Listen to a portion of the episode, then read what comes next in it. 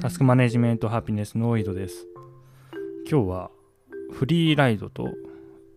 不幸の関係について話そうと思います。よくあのフリーライドされたとかフリーライドはダメだっていう議論がありますよね。で、まああれフリーライドの意味、まあ、よあんまり 具体的というか厳格な定義わかんないんですけど、まあ、みんながなんかやっているものに対して、まあ、何もその対価を支払わずに乗っかるみたいな話なのかなというふうに思います。で、これって、まあ、この考え方ってまず所有の概念かな？とあと自我かな？がベースになってますよね。何かの誰かの所有物があると。で、それをその対価を支払わずに使うとか自分の時間とか自分の労力で、えー、なったものを作られたものを労力自分の労力を使わずに使うみたいな考え方だと思うんですよね。でフィジーっていう国がまあありまして 話急に変わりますけどこれが世界一幸せな国幸福度ランキング1位になってるらしいんですよね。で、そのまあ国というかフィジー人の共通項目、まあ、特徴か、もっと簡単に言ったら特徴についてまとめた記事がありまして、で、それを読んでいくと、なんか理由が、まあ、幸せな理由が4つあるって書いてあるんですよね。で、まず理由1つが全てを共有するからと。つまりまあ所有はしないんですよね。多分所有という概念がないか希薄か、そういうことなんだと思います。すべてを共有するから人に使われても OK と、フリーライド OK と。で、まあ、小さなことを気にしないと。で、約束をすっぽかされたり、約束を守られなかったりしても気にしないと。で、これはまあキリスト教の、あのー、結果。多分因果関係はその神が決めてるみたいなところから来てるらしいんですけど、まあ、反省しないらしいんですよね。その結果、事象の結果は自分の行動によってなされる、起こるもんじゃないから反省しないらしいんですわ。でこれは自我ですよね。自我もしくは個人主義、まあ、実存主義、自分が決める、自分がその世界を決定できるっていう考え方ではない。が希薄であるという話ですね。で、3つ目、今を生きると。まあ、今を生きるっていうのは、まあ、皆さんね、ご存知の通りの概念ですかね。過去とか未来とか、いうことはもう考えないということらしいですね。あ、で、あ、これなんか面白いですね。えっ、ー、と、人口10万人あたりの糖尿病の死亡率でフィジーは世界第2位らしいですわ。で、だがフィジー人女性曰く健康になるために生きているわけではないと。かっこいいね。健康になるために生きてるわけではないって言ってみたいですね。まあでも幸せらしい。幸せなんですよね。糖尿病の死亡率世界2位でもあの幸福度ランキングは世界1位と。まあ、つまり健康が幸せにつながるとは限らないっていうことも言えますね。で、理由4。人とのつながりが多いと。助け合いが当たり前なっているらしいですわ。で助け合いっていうのはつまりま自分の労力自分の時間を相手に与えるってことですよね。でこれはまあここはね返してるかどうかわかんないし、まあ、実際どうなのかわかんないんですけどまあ自我なのかな？自己と他者自己と他者を確実に完全に線引きした上で助けてるのかそれともその共同体としての社会と自分自我がつながってる。つまり自我が、えーまあ、広がって自我が自分の、まあ、この体ですよね。体よりも広い範囲を自分と捉えてるか。だから助け合うのか、まあ、そのうん考え方というかね、まあ、それはもう分かんないですけど現地に行って聞いてみないと。でも少なくとも自分の所有とかじもう自分のその体の内側だけが自我であるとかいう考え方ではなさそうっていう感じなんですよね。まあ、つまり所有という概念や自我という概念が強くないだろうと思われるフィジーが幸せな国ランキング1位なわけですよ。だこれはだこれも聞いてないからフィジー人に聞いてないから分かんないですけどフリーライドっていうものに対してすごく怒らないと。別にそれ普通じゃないのっていうふうに言うような雰囲気を感じますよね。この話からすると。そうすると幸せであると。でも逆にフリーライドがどうやこうやっていう話をするとまああんまり幸せじゃないですよね。だって敵がいるからね。フリーライダーがいるからね世界に。だっただ幸せになりたいんだったら目的が幸せであるのであれば、まあ、そういう考え方をしない方がいいんじゃないかっていう話ですね。うん。でフリーライダー。なんていうんですかなんだ自分ん？でフリーライダーがいるっていう考えてるからあんま幸せじゃないと。だから例えば私が誰かのものをフリーライドすると。誰か誰かのものにかフリーライドすると誰かが思った場合。いやそれはあなたがそう考えてるからそう言って怒ってるだけで私には関係ないというと、まあ、言わないですよ。言わないけど。そういう考え方。そして結局そのあなたがそう考えてるだけで自分で自分を不幸にしてますよねっていう考え方ですよね。で、ここまで考えて、私衝撃が走りました。なんかこの考え方って、私が多分30ぐらいの時かな。だから、4、5年前かな。ちょっと流行った思想と全く同じじゃんっていうふうに思ったんですよ。その時私その思想批判してたんですよね。その、わがままに生きればいいみたいなやつ。好きにやればいいと。好きにやればいい。で、それに対して、あの、批判してきたり、攻撃してきたりする人は、それはその人の勝手だと。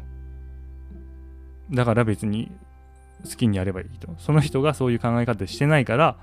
その私のように好きにやるっていう考え方してないから、それに対して攻撃するだけで、そんな、それはまあ別の話だという考え方というか思想ですね。ここれあの具体的なあの名前は伏せますけど、イニシャルトークで言うと JK、JK さんの本が流行ったんですよね。で、JK さんの本、私も読んだんですよ。その批判するにはもちろん本読まないとね、批判できないからね。で、Kindle 見たら3冊ありました。JK さん。好きに生きる系のやつね。で、結局5年後同じような考え方になってるわけですよ。私が 批判してすみませんと当時は。当時の批判の理屈は、そういう考え方をすると、みんながそういう考え方になった時に、その社会が成り立たないだろうと。なんて自己中心的な考え方なんだっていう 批判の論理展開だったんですけど、で、これはあれですよね。なんつうのかな。まあ、まず、まずここの論理展開に関して言うと、それとは、まあ、グッドバイブスも一緒ですよね。この社会には適応できない。だただ、その自分が平安になるための考え方だですっていうことを僕グッドバイブス言ってて、で、私はそのグッドバイブスに納得してるんですよ。で、それはこの JK 理論にも言えるんですよね。そので直接対話したことないから分かんないですけど、その社会に適応してその国家を建設しようとは思ってないとは思うんですよ。その考え方で。ただ単になんカウンセラーなんでその人。ただ単にその来た人のその苦しみを取るという側面からの考え方なんでしょうね。だからそれをなんか社会がどうとかっていうように批判するのはそのグッドバイブスに対してそれだと社会が成り立たないんじゃないかというふうに思うのとまあ同じってことですよね。で、でただまあその、これね、もう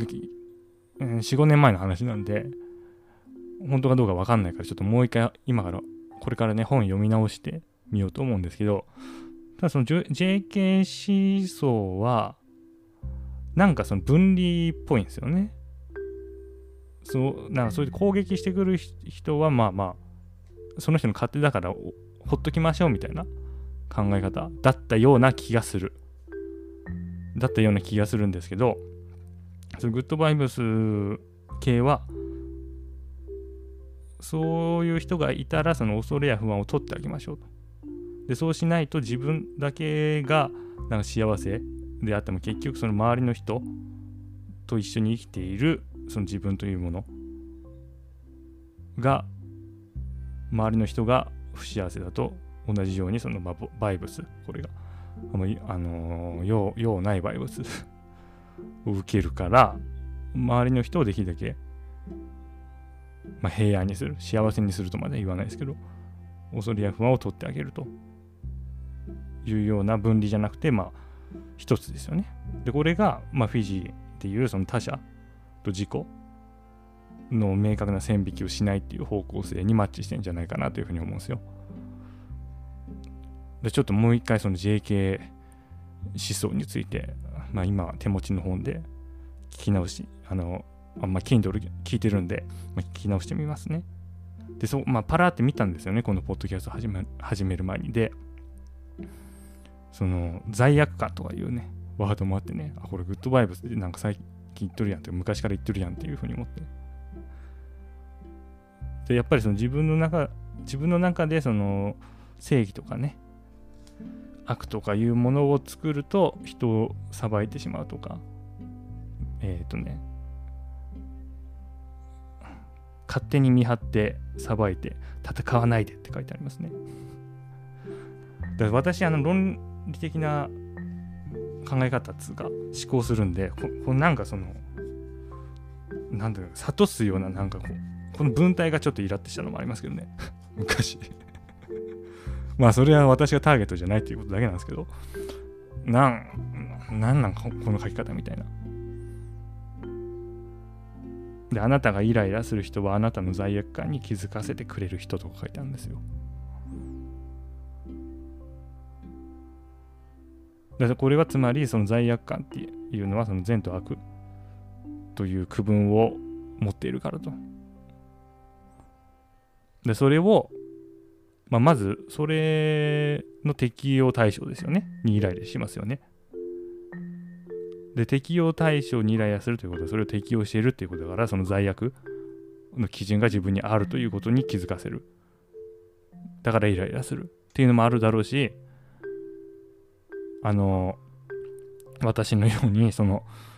善と悪っていう判断基準自体が、その理性によるものなので存在しませんとか言う人もイラッとするわけですよね。いや、あるやんっていう で多分もう、これね、この JK 指数を今読み返したら、多分8割方首を縦に振るんじゃないかなというふうに、ちょっと今感じてますね。なんでちょ楽しみです、これ。で結局、まあ変わるわけですね。パラダイムが変わると、考え方も変わると。うん、でもこれね、やっぱ衝撃だったんですよ。当時かなり、この考えなんやんっつって、批判的な態度だったことを覚えているんで、まさかそんなになるとは思いませんでしたね。4、5年後。で、やっぱまあ、あれだな、間違ってることを言う人はまああんまいないんでしょうね。結局、それぞれのそのパラダイムから見ると正しい正しいというかまあ間違っていないこと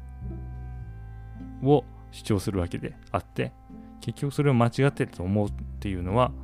パラダイムがただ違うだけっていう話ですね。あでそのさっきのフリーライドの話もそうですけどこういやあなたがそのフリーライドすると社会全体がどうとかこうとかっていう話の展開。で、これは完全にその市民として、社会市民としての考え方ですよね。でそれがもう不自然だなというふうに思うんですよ。その近代国家近代社会。の成員として構成員として教育された、まあ、結果その社会秩序を守るためにそういう思考するだと思いますけど、まあ、それはもう完全に教育の賜物ですよね幼い頃からの。でそれをやると。でそうするとフリーライドする人は何だろうその社会の構成員としての資格を持たないわけですよ。まあ、阻害されるわけですよね、結局。で、そうすると、それがその極端になっていくと、その正しい思考ができる社会の構成員とそれができない人間に分かれると。これ二分されると。で、そうすると、社会を、あの維持するための考え方ができない人間はどんどん阻害されて迫害されていくまあこれどっかのね歴史の中でありますけどね。そういう流れがね。でそれでいいのかって話ですね。でもそれを乗り越えていかないと。でもそれはもううん十年前に乗り越えてるはずなんですけど、まあ、同じような構図を取りがちですよね。人間っていうのは。だからまあでもわかんないね。デフォルトでそういう考え方をするのが人間っていうことを言いかけましたけど、でもそれは教育の結果、そうなってるだけだから、まあ何とも言えないわ。何とも言えないですけど、だって今だってそういう流れでしょ？社会的な弱者、マイノリティをあの阻害しないと、迫害しないっていう流れになっているにもかかわらず、フリーライドするのはその合理的な社会から逸脱した存在あの私が最近読んでる本のあの宗教化する現代思想で認否人って書いてありましたけど人をあらざる人。認否人だと認否人であるから叩いてよしみたいなね。おかしいでしょこれ。自分の考え方と違う人間はもう人じゃないから叩いていいっていう。でもそんなのも何十年何百年前の考え方って感じですよね今の。マイノリティをちゃんと、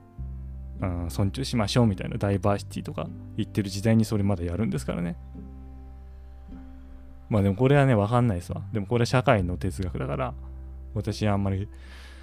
だからこれあのー、ミクロで見たらそういう話になりますけどだ社会全体を維持すると多少の犠牲が出ようが社会の秩序を守るというような立場に立ったらまた別の話になってくるんで、まあようわかんないです。はい。それでは今日はこの辺で良いタス完了。